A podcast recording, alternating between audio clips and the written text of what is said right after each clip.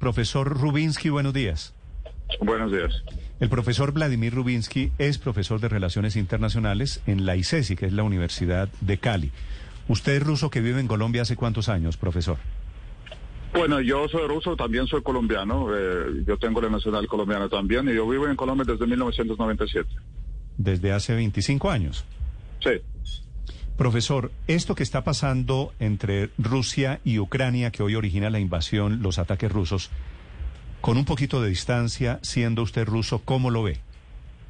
Yo lo veo con mucha vergüenza. Yo nunca imaginaba que yo voy a vivir hasta el momento cuando a mí me toca comentar en directo en una noche que tuve que hacer ahora en un canal importante eh, una agresión hecha por mi país. Entonces esto es algo que, que realmente me da mucha tristeza. Y me da mucha tristeza que también hay gente alrededor del mundo que tratan de encontrar las explicaciones que pueden dar la razón a Putin. No existen estas razones. Vladimir Putin burló sobre el sistema internacional, rechazó por completo todas las reglas de juego establecidos. Yo escuché ahora que un colega estaba hablando es la OTAN, la culpa de Ucrania querer ser parte de OTAN. Pero hay que escuchar bien lo que dijo Putin cuando justificó su invasión a Ucrania. Él dijo que no importa si Ucrania va a ser parte de OTAN o no. Ucrania tiene por sí misma, según Putin, la capacidad de elaborar y hacer sus propias armas nucleares. Entonces, no es solo la OTAN, porque la gente se enfoca en la OTAN, las cuestiones de seguridad no existen. Nosotros vivimos en un mundo completamente diferente desde hoy, donde básicamente eh, el mundo tal y como lo sabemos acabó de existir, porque eh, la Rusia violó todo lo que eran eh, las claves para la arquitectura de seguridad. No tiene ninguna justificación lo que él hizo. No existe mm. ningún genocidio.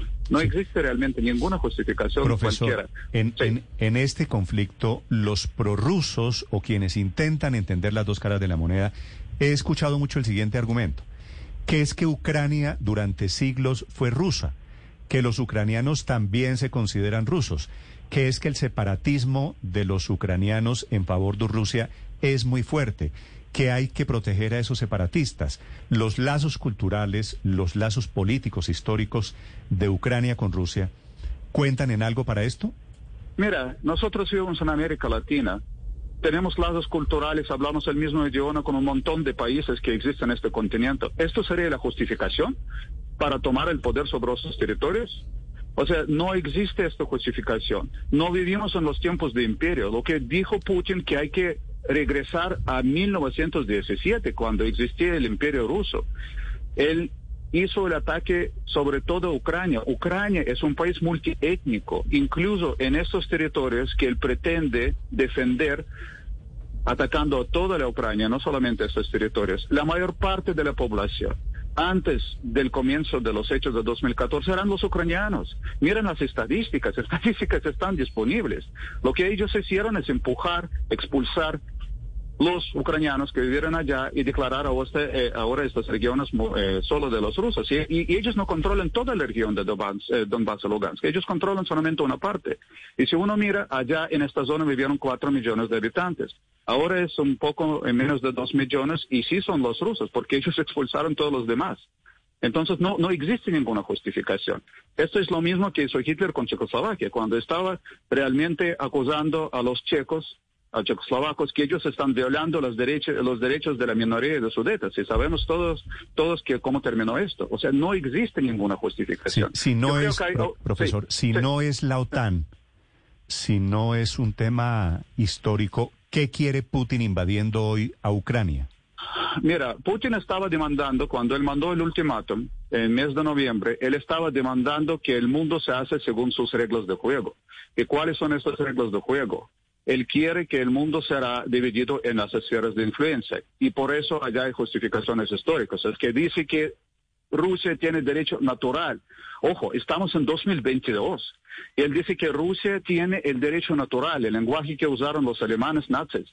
Que existe un derecho natural para que Rusia tiene poder sobre estos territorios. Entonces, esto es lo que quiere Putin. Él lo dijo. O sea, parece un discurso del psicópata, pero así lo dijo. Así lo dijo. Leemos bien lo que él estaba diciendo en su discurso largo de una hora, cuando él explicando y negando la existencia de Ucrania como un Estado. Y esto es completamente fuera de cualquier hecho. O sea, él, está negando los principios básicos como está organizando el mundo.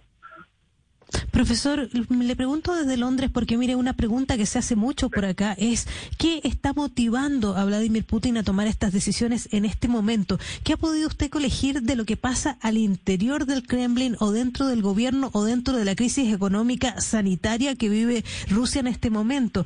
Porque aquí, por ejemplo, le doy un ejemplo, le dice el periódico Financial Times que el presidente Vladimir Putin está rodeado de halcones, de solamente gente de la KGB que ven solo una forma de mejorar el ánimo de los rusos a través de acciones militares que le dé satisfacciones inmediatas. ¿Qué entiende usted de lo que está pasando dentro del gobierno ruso en este momento? Sí, eh, mira, yo creo que eh, en muchos casos veo que eh, los expertos incluso están haciendo un error, diciendo que Putin es el legado de KGB. No es. KGB era otra organización, KGB era la organización que funcionaba dentro de un mundo bipolar dividido en estas dos superpotencias y tenían tareas muy claras asignadas por el Estado soviético para mantener el equilibrio de poder.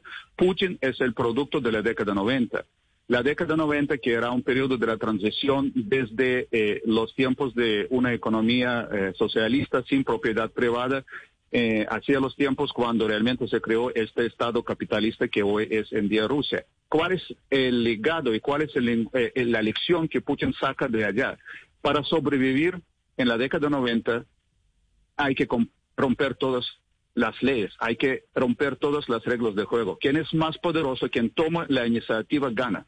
Yo creo que esto es importante para entender sobre Putin. Y él está eh, eh, enredado por la gente con la mismísima idea, con la misma forma de ver el mundo. Si ustedes miran bien, todos son amigos personales de Putin desde la década 90. Hay muy poca gente que no estaba con Putin en esta década 90 cuando Putin era el vicealcalde de San Petersburgo, estaba muy metido con las mafias eh, eh, en ese entonces. Y, así tenemos el, problema. Él, hizo un, eh, un en directo, no, perdón, no era en directo, pero sí, él mostró al público ruso la reunión del Consejo de Seguridad ruso, donde él estaba intimidando de manera precisa, con propósito, a, aquellos miembros del Consejo de Seguridad que estuvieron teniendo dudas y que estuvieron proponiendo a Putin, hay que negociar. Él estaba intimidando a ellos. Estas grabaciones están disponibles. Entonces nosotros tenemos realmente una junta en Rusia que está rompiendo todas las reglas de juego, no respeta para nada ninguna eh, cosas que pueden realmente eh, tener sentido y cuando Rusia está acusando, eh, cuando el embajador ruso ante las Naciones Unidas dice que no estamos contra el pueblo ucraniano, sino estamos contra junta, como ustedes dijeron, ahora elegida democráticamente, sí, esto no tiene ningún sentido. Es, es una locura completa. Step into the world of power, loyalty and luck. I'm gonna make him an offer he can't refuse. With family. cannolis, and spins mean everything. Now, you want to get mixed up in the family business. Introducing The Godfather at Choppacasino.com. Test your luck in the shadowy world of The Godfather slot. Someday, I will call upon you to do a service for me. Play The Godfather now at Choppacasino.com. Welcome to the family. No purchase necessary. VGW Group. Void where prohibited by law. 18 plus. Terms and conditions apply. Profesor, hablado usted de un paralelismo eh, de los sudetes, la invasión de los sudetes de Checoslovaquia al inicio de la Segunda Guerra Mundial, y esto pareciera que es la nueva invasión de Polonia en el año 39, el 1 de septiembre del 39. ¿Usted cree que como entonces con la Alemania nazi la comunidad internacional está teniendo una actitud eh, tibia, errática o poco consciente del peligro que hay, o la comunidad internacional está más preparada para hacerle frente, como hizo en su momento a Adolf Hitler, ahora a Vladimir Putin? Tenemos una situación completamente diferente. ¿En qué sentido? Tenemos un, un líder eh, de un país, como ustedes dijeron, sí, una potencia militar, que tiene armas nucleares. Y él, eh, en muchos discursos, él dijo, eh, y esto sí es realmente una locura, pero él dijo que él no tiene miedo de morir en una guerra nuclear porque él, él, piensa que él va directamente al paraíso. Entonces, allá donde nosotros tenemos un peligro enorme, eh, lo que es Vladimir Putin y prácticamente el poder sin límite que él tiene ahora para hacer lo que está considerando eh, sirve a sus intereses.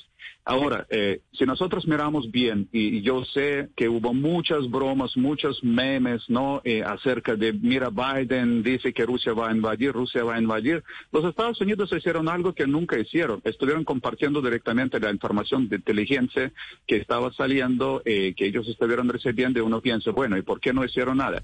Yo creo que eh, era muy difícil hacer algo eh, para prevenir eh, a Vladimir Putin eh, sin entrar en un riesgo de una guerra nuclear que todavía debemos que hacer todo lo posible para evitar. Ah, pero básicamente todo lo que hace Putin ahora es exactamente lo que Biden a los Estados Unidos estuvieron diciendo que Putin va a hacer. Entonces yo creo que no debe quedarse ninguna duda que el único responsable sin buscar ninguna justificación al fondo, a hacer unas afirmaciones geopolíticas. Yo soy eh, quien trabajo las teorías de las relaciones internacionales, también soy capaz de hacer eso. Pero, pero realmente hay, hay, hay una eh, eh, lección muy clave. Tenemos un líder de una de las potencias nucleares más grandes del mundo que está eh, olvidando que está completamente fuera eh, del sistema internacional. Y esto es un riesgo enorme para el mundo en este momento. Usted ve, profesor, siendo usted ruso, conociendo lo que ha pasado allí, ¿usted ve a Putin apretando, arriesgando su armamento nuclear? Sí, eso es lo que él dijo. No intenta hacer nada conmigo porque yo tengo las armas nucleares. Y, el problema que él lo hizo no, no, no es que está haciendo por primera vez eso. Él lo hizo en 2008, cuando él llamó a los Estados Unidos en la guerra en Georgia y dijo, mira, no les ocurre hacer nada. Lo mismo hizo en 2014 y lo mismo está haciendo ahora, amenazando, haciendo un chantaje al mundo entero, diciendo, yo voy a hacer lo que yo quiero, punto, porque yo quiero hacer así. Profesor Rubinsky, Rusia ya comenzó a jugar su ajedrez aquí en América Latina. La semana pasada veíamos al vicepresidente del gobierno Ivanovich en Caracas y ayer al presidente de la Duma estatal con el presidente de Cuba, Díaz Canel. ¿Cómo queda Colombia en este tablero? ¿Cómo nos puede afectar?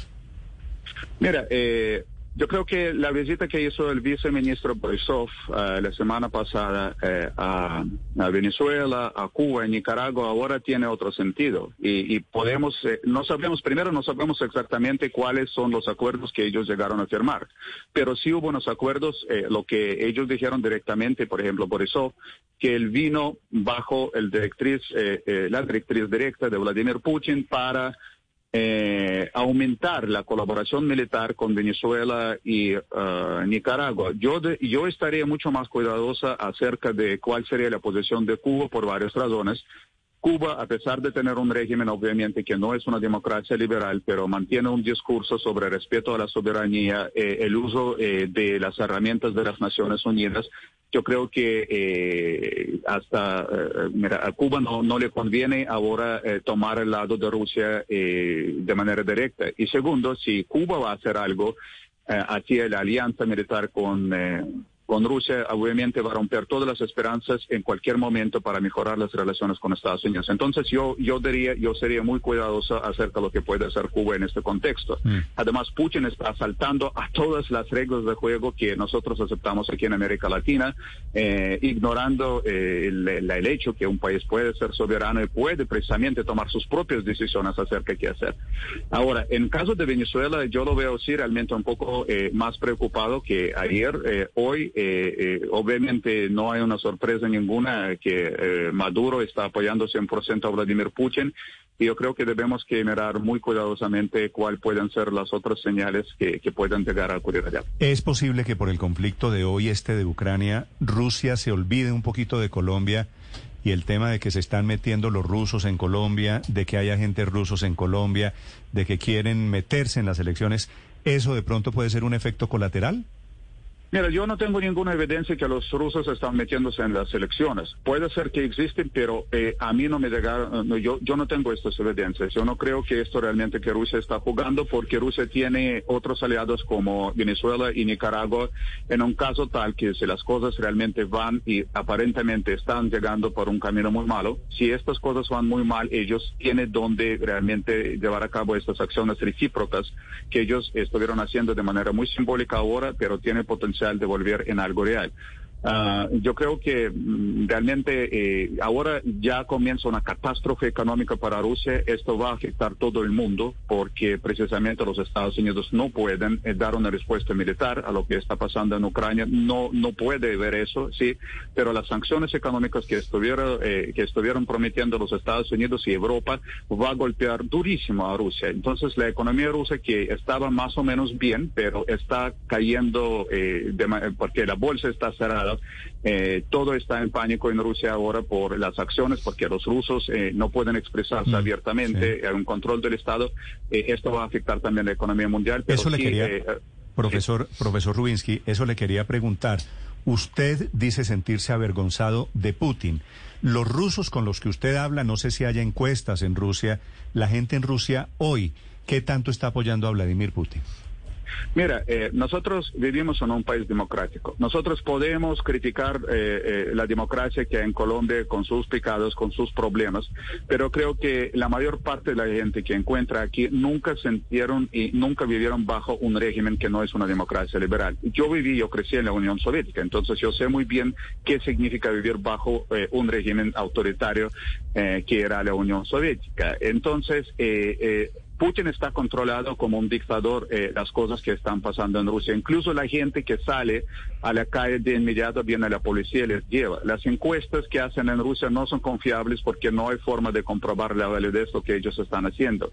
Eh, desde hoy en la mañana eh, las autoridades rusas prohibieron a los medios de comunicación en Rusia informar de manera diferente a la narrativa oficial rusa eh, sobre el desarrollo de la situación en Ucrania. Entonces ya yo creo que están quitando cualquier eh, resto de, de estas eh, ideas que Rusia es un país democrático, eh, que donde existen, eh, decimos, las libertades, va a haber una presión enorme por parte del Estado ruso a cualquier desacuerdo que puede haber con la posición que está tomando Vladimir Putin y, y, la gente que está alrededor de él en este momento. Sí, que es lo que suele pasar. Las guerras son muy poco transparentes y en la lista de los caídos ahí está en primer lugar la verdad. Profesor eh, Rubinsky, es un gusto saludarlo. Gracias por estos minutos. Muchas gracias. Hasta luego. Step into the world of power, loyalty and luck. I'm gonna make him an offer he can't refuse. With family, cannolis and spins mean everything. Now, you wanna get mixed up in the family business. Introducing The Godfather at chapacasino.com. Test your luck in the shadowy world of the Godfather slot. Someday, I will call upon you to do a service for me. Play the Godfather, now at Chumpacasino.com. Welcome to the family. No purchase necessary. VGW Group. Void where prohibited by law. 18 plus. Terms and conditions apply.